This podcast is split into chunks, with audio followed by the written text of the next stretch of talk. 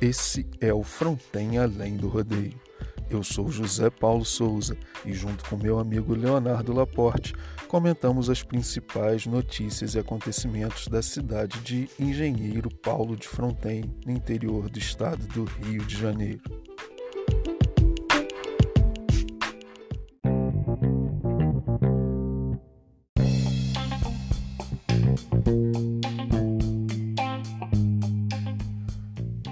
Grave problema vem assolando o município de Paulo de Fronten. A falta de coleta de resíduos urbanos, né? a coleta de lixo, é, para variar, está passando por vários problemas. Né?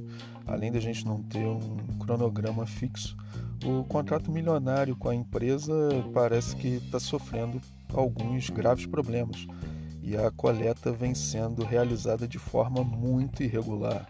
Né? Vários bairros vêm passando por dificuldades nessa coleta e o que gera vários transtornos para a comunidade desses locais. É, surgimento de animais, é, o mau cheiro que se multiplica e isso vem se repetindo de forma constante nos últimos dias. É, até agora não houve um pronunciamento oficial da prefeitura, mas o problema vem se agravando e até agora não há uma resposta satisfatória do poder público. Aliás, não há qualquer resposta sobre o assunto.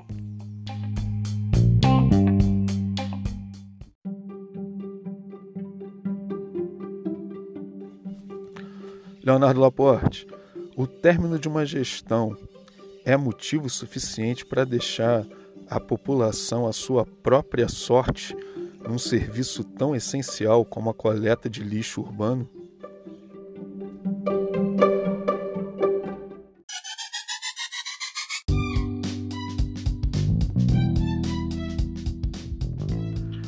Não, José Paulo. Definitivamente não. Em Morro Azul, principalmente, esse lixo vem sendo recolhido e de maneira muito precária. Em caminhão aberto e sem o um mínimo de condições de segurança e muito menos salutar ao empregado público. Este abandono se dá apenas pelo fato de o atual prefeito ter perdido as eleições. No caso específico do lixo, mesmo que o contrato com a empresa de coleta tenha findado, acho pouco provável que o serviço parasse em caso de reeleição do prefeito. Além da falta de respeito ao povo frontinense, fica claro o desejo de dificultar o trabalho da nova gestão, gerando ações emergenciais na tentativa de pegar alguma irregularidade. É aquela velha máxima de quanto pior, melhor. Já vimos isso acontecer com o país e parece que está acontecendo aqui. Espero que a nova gestão consiga organizar a coleta de modo que este serviço não seja interrompido. E o caminho para isso é ter todo o pessoal de coleta como servidor concursado. Assim, independente da troca de governo, o serviço permanece ativo e quem ganha é a população.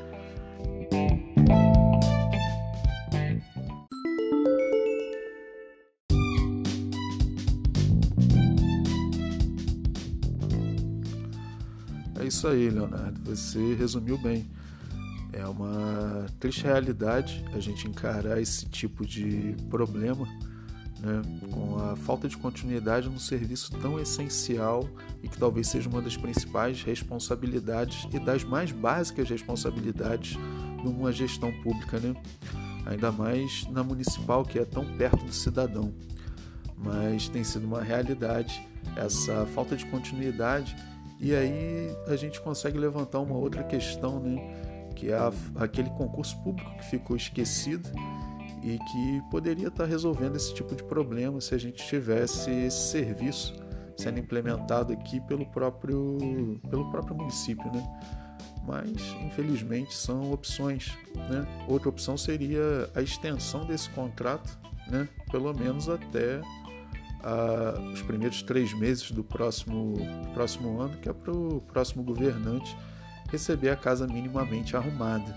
Né? Deveria ser é, a prática comum, né? embora tenham formas desse, desse contrato ser estendido, né, uma medida emergencial, mas nós não sabemos em que condições É, esses contratos foram acertados, foram firmados entre a prefeitura e essa empresa, mas nós temos a certeza que o serviço vem sendo executado de maneira precária e que o próximo gestor tem um desafio muito grande nessa, nessa área.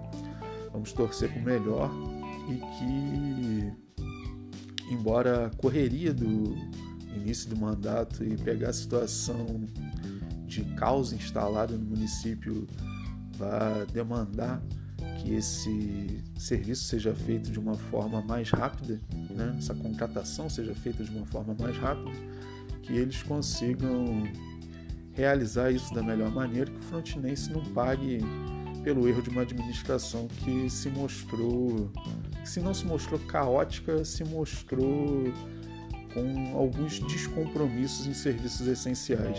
Mas vamos ver, né? Fronten pode muito mais além do rodeio e que isso se torne um passado distante daqui para frente na nossa cidade.